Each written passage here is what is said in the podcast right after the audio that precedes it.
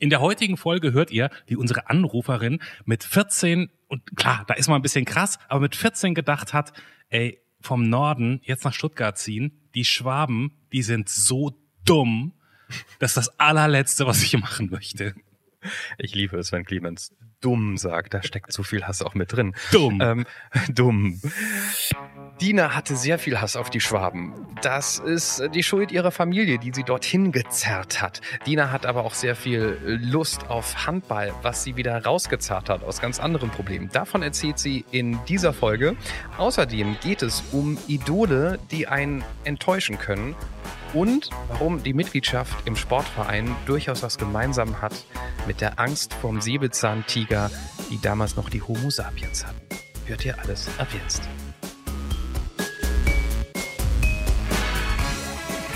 Ein völlig unbekannter Mensch und ein Gespräch über das Leben und den ganzen Rest. Der Anruf. Folge 131. Glaube ohne Gebet. Mit Johannes Sassenroth, Clemens Buchholz und mit Hallo? Hallo, da ist die Punkt, Punkt, Punkt. Dina. Hallo. Entschuldigung, äh, Dina? Genau, ja, mit D. Die Dina, du kennst uns gar nicht persönlich, oder? Nee, nicht, dass ich wüsste. Das ist sehr gut, weil dann äh, ansonsten könnten wir diesen Podcast ja gar nicht machen. Das ist die Grundvoraussetzung. Wir kennen dich nicht persönlich, du kennst uns nicht persönlich. In der nächsten Stunde werden wir, also in dem Pi mal Daumstunde werden wir das ändern, äh, möchten dich kennenlernen. Und am Anfang neuerdings hat man ja die große Entscheidung, möchte man den Fragebogen der Klassiker machen, den wir sehr lieben, möchten wir gar nicht schlecht reden, oder möchtest Mhm. du das Buch? It's, it's up to you. Ich hätte gerne einen Klassiker. Großartig, da freuen wir uns. Gut. Der Erstkontakt. Die Dina, wie alt bist du? 24. Wo wohnst du, Dina? In Stuttgart. Was ist dein Beruf? Äh, Elektrotechnikstudentin. Worauf bist du richtig stolz in deinem Leben? Oh, da gibt's bisschen was, äh, aber ich glaube vor allem auf meine, ja, in Anführungsstrichen, Handballkarriere. Über welchen Moment in deinem Leben sagst du, "Ah, da habe ich einen Fehler gemacht? Ähm, als ich nochmal mit meinem Ex-Freund zusammengekommen bin. Wenn sich die Dina selber eine Nachricht zehn Jahre zurück durch die Zeit schicken könnte, was würdest du der 14-jährigen Dina sagen? Hm, So dumm sind die Schwaben auch nicht. Clemens ist ja in Berlin ein Nabel der Welt, er kennt sie alle, der Ja, hat Connections. ja, ja, also du kannst jetzt einfach einen Promi aussuchen, mit dem du dich treffen möchtest. Wir machen es klar. Wer wär's? Also ich glaube, dann würde ich entweder einen, irgendeinen Politiker oder Politikerin nehmen, die was zu sagen hat. Oder wenn es auch zählt, eine Handball-Nationalspielerin. Gib uns einfach einen Namen. Eine Clara Woltering. Wovor hast du Angst? Hm, Ich glaube tatsächlich, dass meine Eltern, oder wenn meine Eltern sterben, weil es wird ja irgendwann passieren, aber Gibt es einen Menschen, dem du schon immer mal irgendwas sagen wolltest, was auch immer das sein mag, aber du hast es bis heute nicht geschafft? vielleicht einfach den äh, Leuten in der fünften Klasse einfach so, siehste, ich, kann's. Okay. Die fünfte Klasse sitzt oft sehr tief. ja. Ähm, die letzte Frage ist keine Frage, sie ist eine Aufforderung und zwar dein Witz bitte jetzt. Okay. Treffen sich zwei Studenten. Fragt der eine, du, wie viel Uhr ist es? Sagt der andere, Sommersemester. Erwidert der eine, ha, so genau wollte ich jetzt auch nicht wissen. Ja, ist, äh, klassisches Thema in neuen Gewand, das gefällt mir sehr. Ja. Den dürfen auch nur Studenten und Studentinnen machen. Bist du berühmte Handballerin, nee, berühmt sicher nicht. aber du bist sehr gut und engagiert. Engagiert auf jeden Fall. Ähm, sagen wir gut. Also ich spiele in der dritten Liga. Ähm, ja, das ist, wir zählen offiziell, jetzt während Corona zählen wir als Profisportler, aber also da wir alle noch Jobs nebenher haben und die sind dann unsere Hauptjobs, ist dann niemand wirklich Profi. So kann man es vielleicht einklassieren. Und wir trainieren dreimal die Woche und haben dann am Wochenende ein Spiel. Ja. Und, und du sagst, du, du bist ja nicht nur stolz darauf, Handball zu spielen, du hast gesagt, du bist stolz auf deine Handball, hier kommt das wichtige Wort, Karriere. Ja, ja, weil ich früher war ich noch ein bisschen dicker und äh, ja, irgendwie hat man mir so gar nichts wirklich zugetraut, handballerisch. Und ich mir, weiß nicht, jetzt auch nicht so viel. Ich hatte einfach richtig Spaß. Ja, und dann habe ich mich die letzten Jahre ja so wirklich hochgearbeitet. Also, nicht, vor sechs Jahren oder so habe ich noch in der Bezirksklasse gespielt und alle haben gesagt, boah, du kannst nicht höher spielen, als ich wechseln wollte oder als ich gewechselt habe. Und jetzt spiele ich halt dritte Liga. Das ist schon mega cool. Ja. Bist du ehrgeizig? Ja. Ehrgeizig und motiviert. Ich glaube, das sind meine zwei Stärken. Und war das, als die Leute dann gesagt haben, also sorry, Bezirksliga, da endet dein Traum, wie auch immer der aussieht, ist, ist das dann auch, war das auch eine, aus einer Verletzung, so einer Wut raus oder wieso hast du dann, man könnte ja auch sagen, ja Gott, dann spiele ich halt nicht so gut Handball. Nö, das, das war nicht, äh, die, die haben mir einfach ihre Einschätzung gesagt und äh, andere haben gesagt, ja, du kannst es, probier es aus und äh, ja, ich hatte Lust, es auszuprobieren und dann habe ich es gemacht. Also daher kam es eigentlich. Das war, ich habe schon Pro- und Kontralisten geschrieben und das sauber abgewägt, die Vor- und Nachteile. Oh, wow, du bist eine, du bist eine, du bist eine Pro-Kontralistenfrau. Ja, ich brauche das. ja, genau. Was ist die letzte Pro-Kontraliste, die du geschrieben hast? Boah, da, da gab es irgendwas. Ah, ich glaube, ähm, ob wir in eine eigene Wohnung ziehen sollen oder äh, nicht Anfang des Jahres. Und wo wohnst du jetzt? Jetzt wohnen wir zusammen, äh, also mein Freund und ich zusammen in einer Wohnung. Und davor haben wir in einer WG gewohnt. Oh, wow. Als Pärchen in einer WG gewohnt? Ja, ähm, man muss dazu sagen, er ist dann äh, dazu gezogen. Also wir haben uns nicht in der WG kennengelernt, wir kannten uns davor auch schon zwei, drei Jahre. Und äh, genau, eigentlich war es super geplant, weil wenn, wir wären tagsüber an der Uni gewesen und abends wäre ich beim Training gewesen und dann äh, waren die zwei zehn Quadratmeter Zimmer wären auch nicht zu klein gewesen, aber dann kam dummerweise Corona und dann war es schon ein bisschen eng. Auch weil es keinen Gemeinschaftsraum, keinen richtigen gab und die Küche war auch ein bisschen klein. Ja. Ja. Okay. Und jetzt äh, funktioniert ist, ist, ist gut, war eine gute Entscheidung? Ja, es war genau die richtige Entscheidung.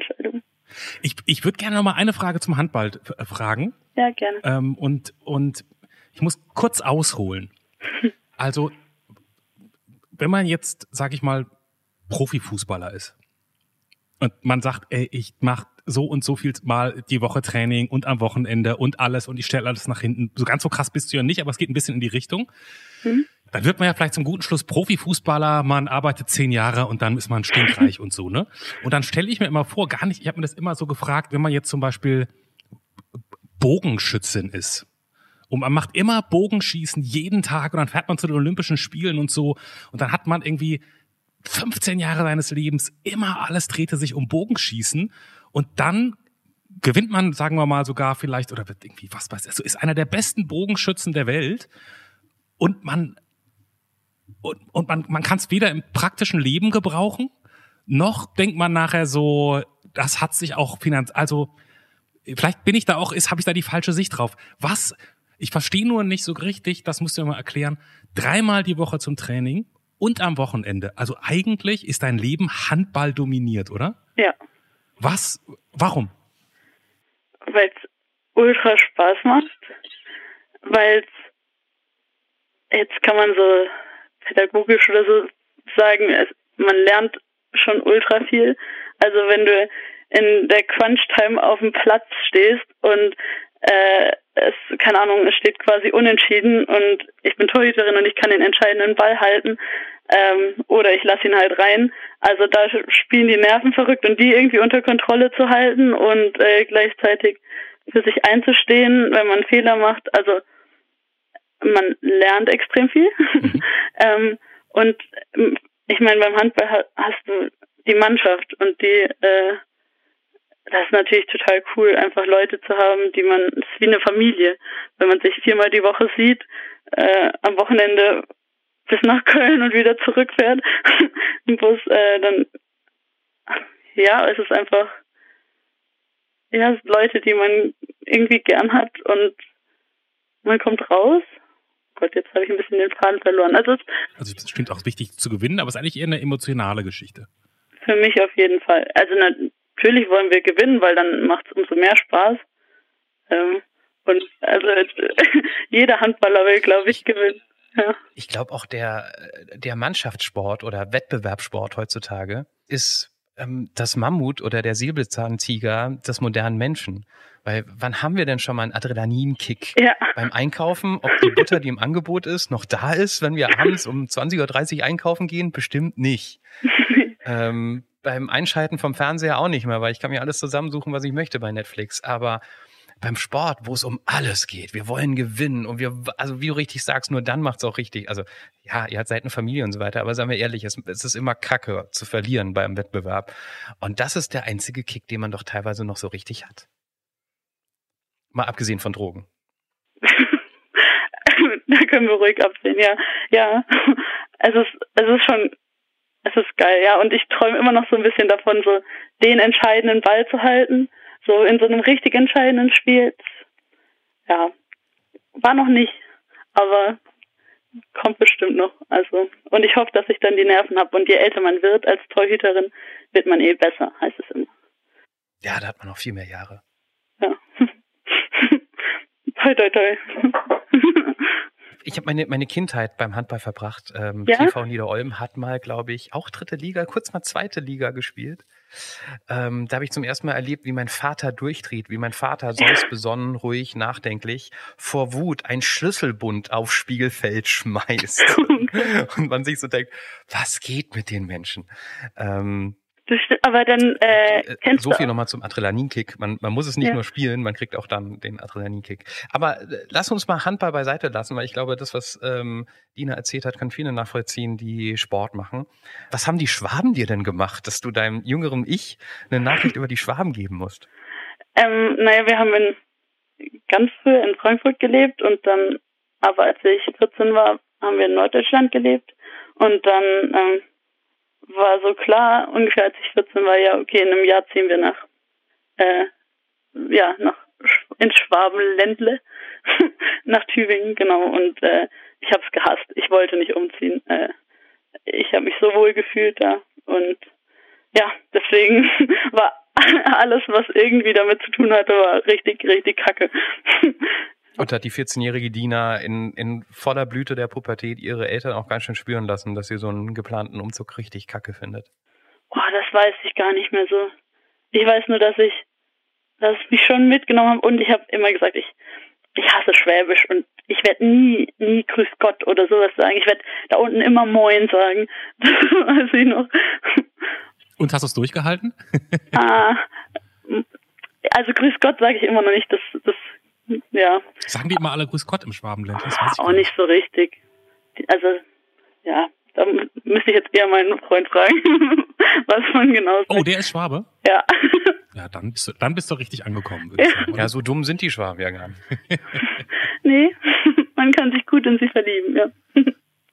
Aber das ist ja eigentlich, also ist ja, Johannes hat es gerade nur im Nebensatz gesagt, wenn man so 14, 15 ist, ich meine, das ist doch die allerletzte Zeit, in der man irgendwo weg möchte, oder? Ja. Aber ich habe, also da habe ich wirklich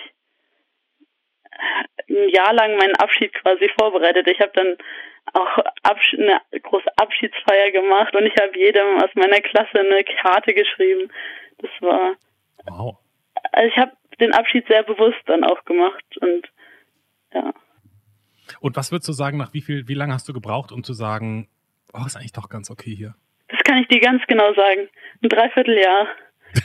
Weil? Was ist dann passiert? Ähm, da war ich dann ja 15, 16 und äh, dann ähm, war die Firmenvorbereitung da und wird jetzt mich ein bisschen ausholen. Dann sind wir nach Tessé gefahren für eine Woche. Ich weiß nicht, ob euch das was sagt. Mhm. Das ist so ein Ort in Frankreich, ein, ja eigentlich ein Kloster, ähm, aber die Mönche, die nennen sich Brüder da, äh, die haben so einen großen Zeltplatz nebenbei und machen ganz, also ja, es heißt Jugendtreffen, also äh, laden wirklich Jugendliche aus ganz Europa ein und die kommen dann einfach hin und ähm, die Gebete bestehen wirklich quasi nur aus Gesang, also man singt quasi äh, bei jedem Gebet nur und kann richtig zu sich selber finden, während man immer wieder die gleichen Texte singt.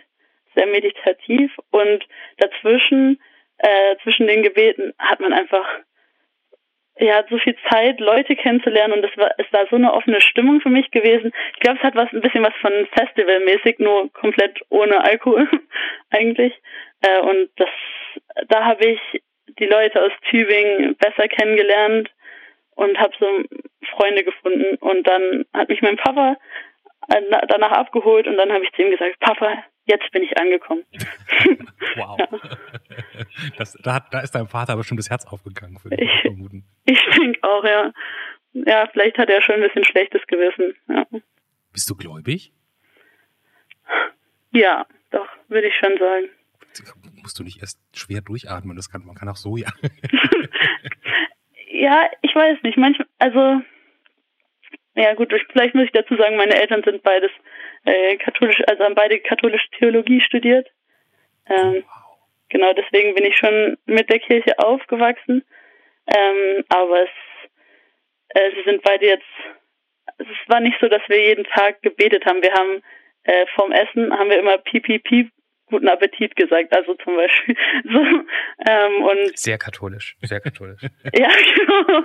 Glaube ich, damals die, die, die, die Jünger beim Abendbrot beim letzten, da haben die genauso im Prinzip gemacht. Ja, ich denke auch. Meine, meine, meine, Tochter fährt da total drauf ab. Also die ganze Nummer, das dauert äh, 45 Sekunden und wir mussten das auch mal im Urlaub machen in Portugal, wo auch meine Schwiegereltern dabei waren, im Restaurant, haben die ganze Nummer durchgezogen, natürlich dann auch, wenn, wenn dann richtig und schön laut.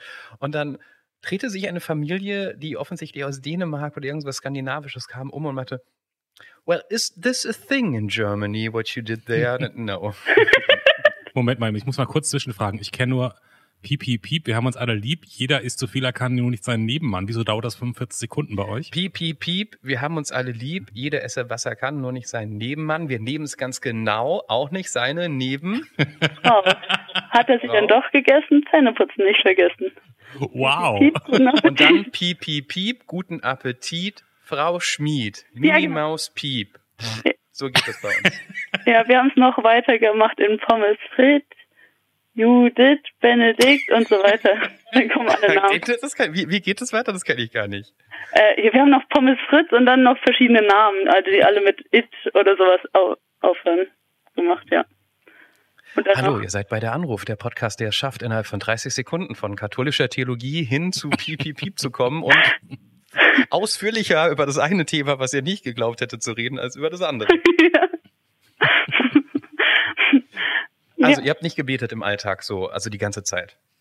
Nee, ähm, das nicht genau. Das äh, ich glaube, ich war Ministrantin und Pfadfinderin und das finde ich auch, würde ich jedem empfehlen, äh, dann die kirchliche Jugend oder überhaupt in Jugendarbeit zu gehen und zu machen, weil da habe ich so viel gelernt.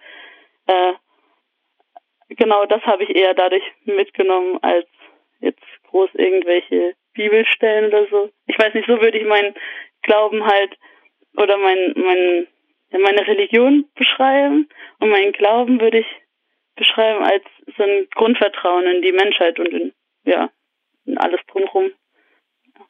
Ich glaube, der springende Punkt ist, gibt dir das, was wir mit Religion verbinden, Gebete, Kirchenbesuche und so weiter, gibt dir das in irgendeiner Form Halt, Trost, Zuversicht?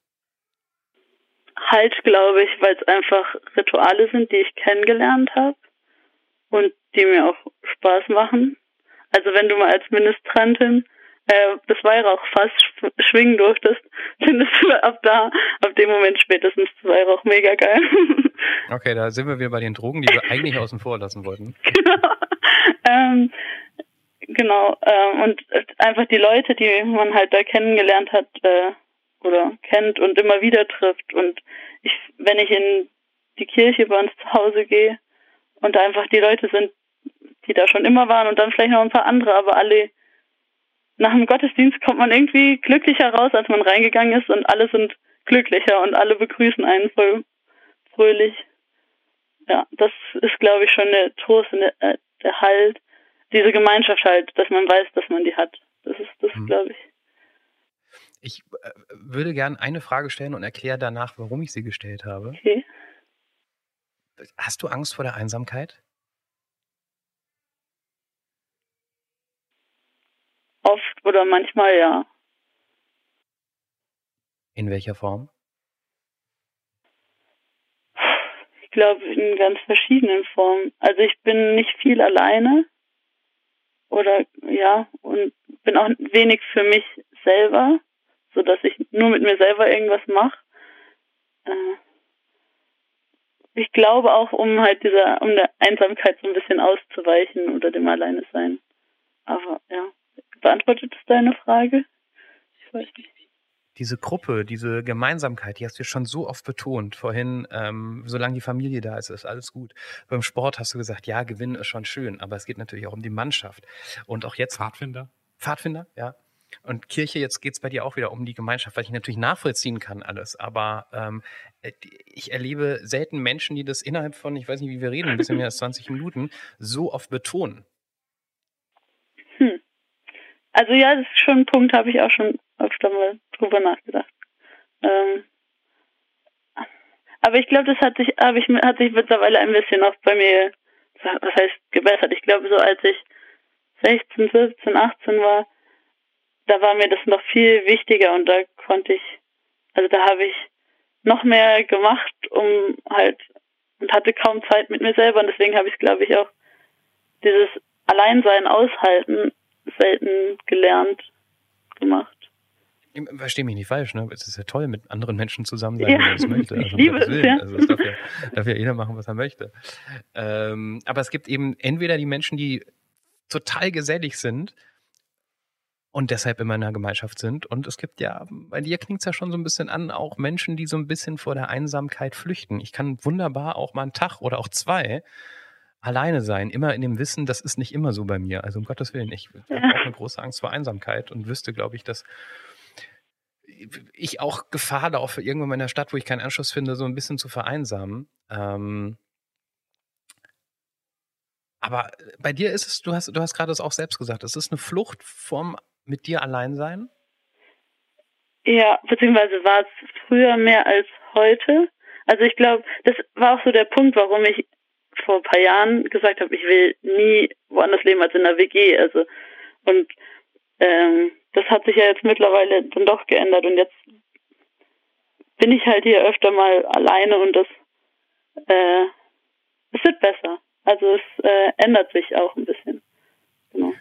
Generell sind wir ja auch Gruppen und soziale Menschen, ne? Also ist jetzt ja gar nicht. Ja, ja, ja, ja, ja. Ich wollte ja gar nicht kritisieren. aber, aber gehst du, wenn da jetzt nicht gerade ein wichtiges Spiel ansteht, gehst du jeden Sonntag in die Kirche? Nee, oh Gott. Ich, ich war schon ewig nicht mehr. Gut, jetzt ist auch Corona. Da finde ich es auch, also da finde ich es auch ein bisschen, brauche ich nicht in die Kirche gehen. Vor allem, wenn man nicht singen kann. Das ist doch das Schönste. Und wenn du, wenn du, und, und diese piep, piep, piep, wir haben euch alle lieb zum Beispiel.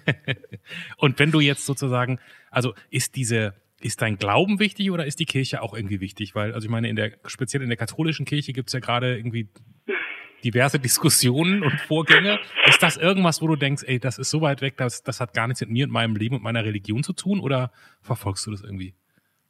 Ähm, mich regt das übel auf, um es mal so zu sagen, was da für viele Idioten gibt einfach in der Kirche und dass das so äh, diese Hierarchie, die es, die da besteht äh, und die so undurchlässig ist, ähm, die ist einfach richtig kacke und ich finde es eine Schweinerei, dass Frauen äh, quasi nichts zu sagen haben in der katholischen Kirche. Also das äh, kann man vielleicht auch wirklich einfach mal so sagen, dass es äh, da im System, vor allem katholische, aber auch sonst Kirche, glaube ich, ziemlich viele schlechte Dinge gibt.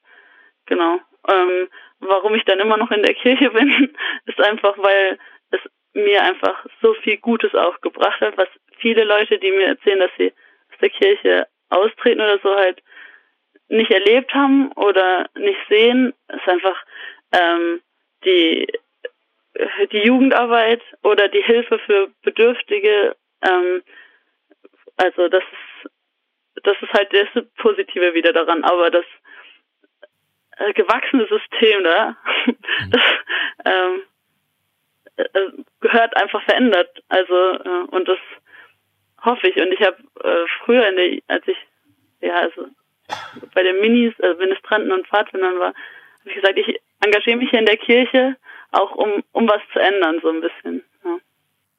Ja. Ich, also ich meine, ich kann das total gut verstehen. Ich war früher, also ich bin, bin tatsächlich, ich gehöre zu den Menschen, die irgendwann aus der Kirche ausgetreten sind. Äh, tatsächlich erst nach dem Tod meiner Mutter. Vorher habe ich mich nicht getraut.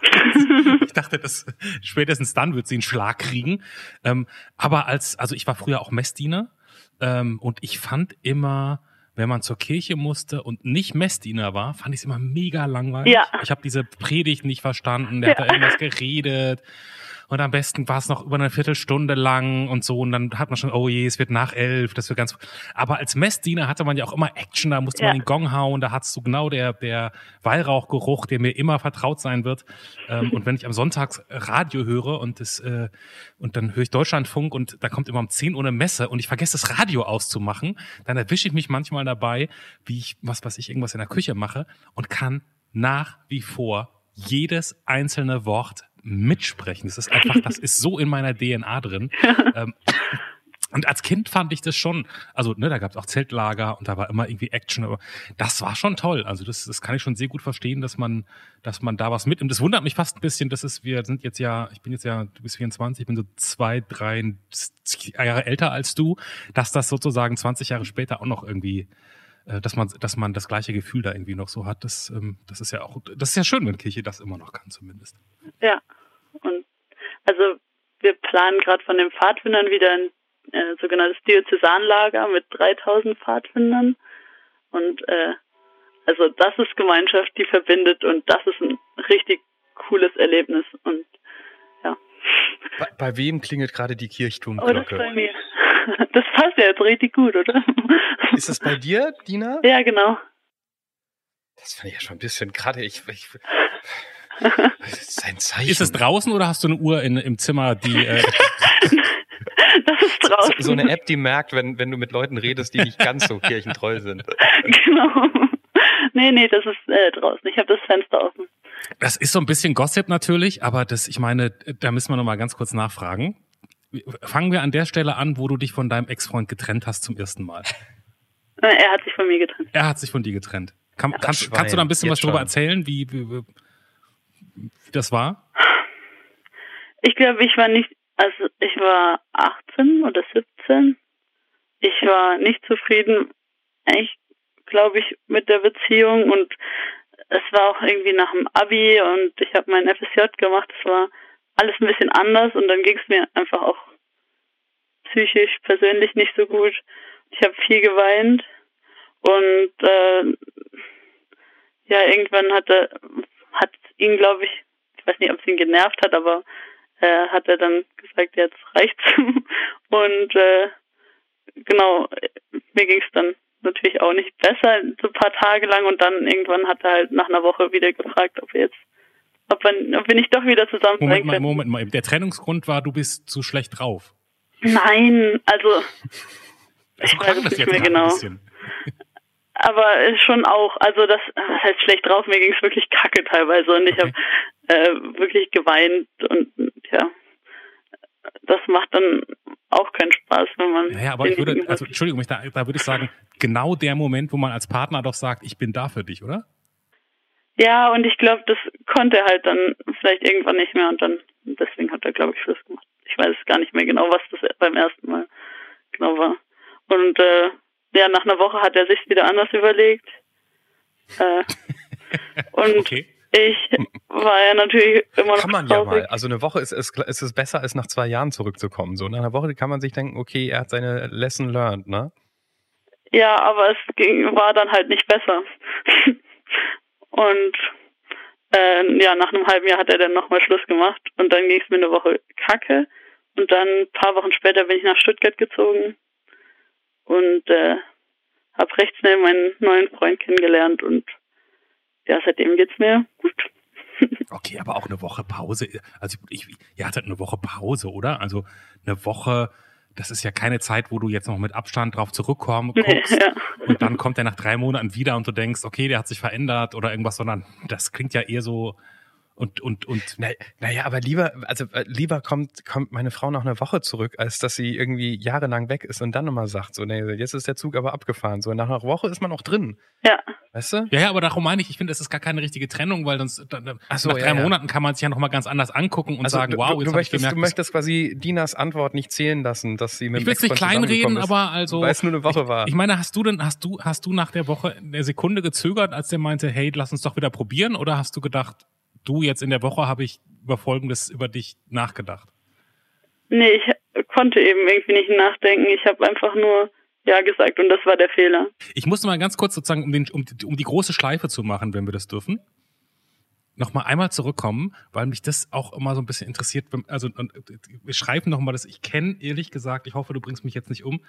Und meine und ich habe leider auch eine ganz schlimme Klaue, die ich manchmal selber nicht mehr lesen kann. Ich kenne Clara, wo, die mit W anfängt. Clara Woltering. Ich kenne die nicht.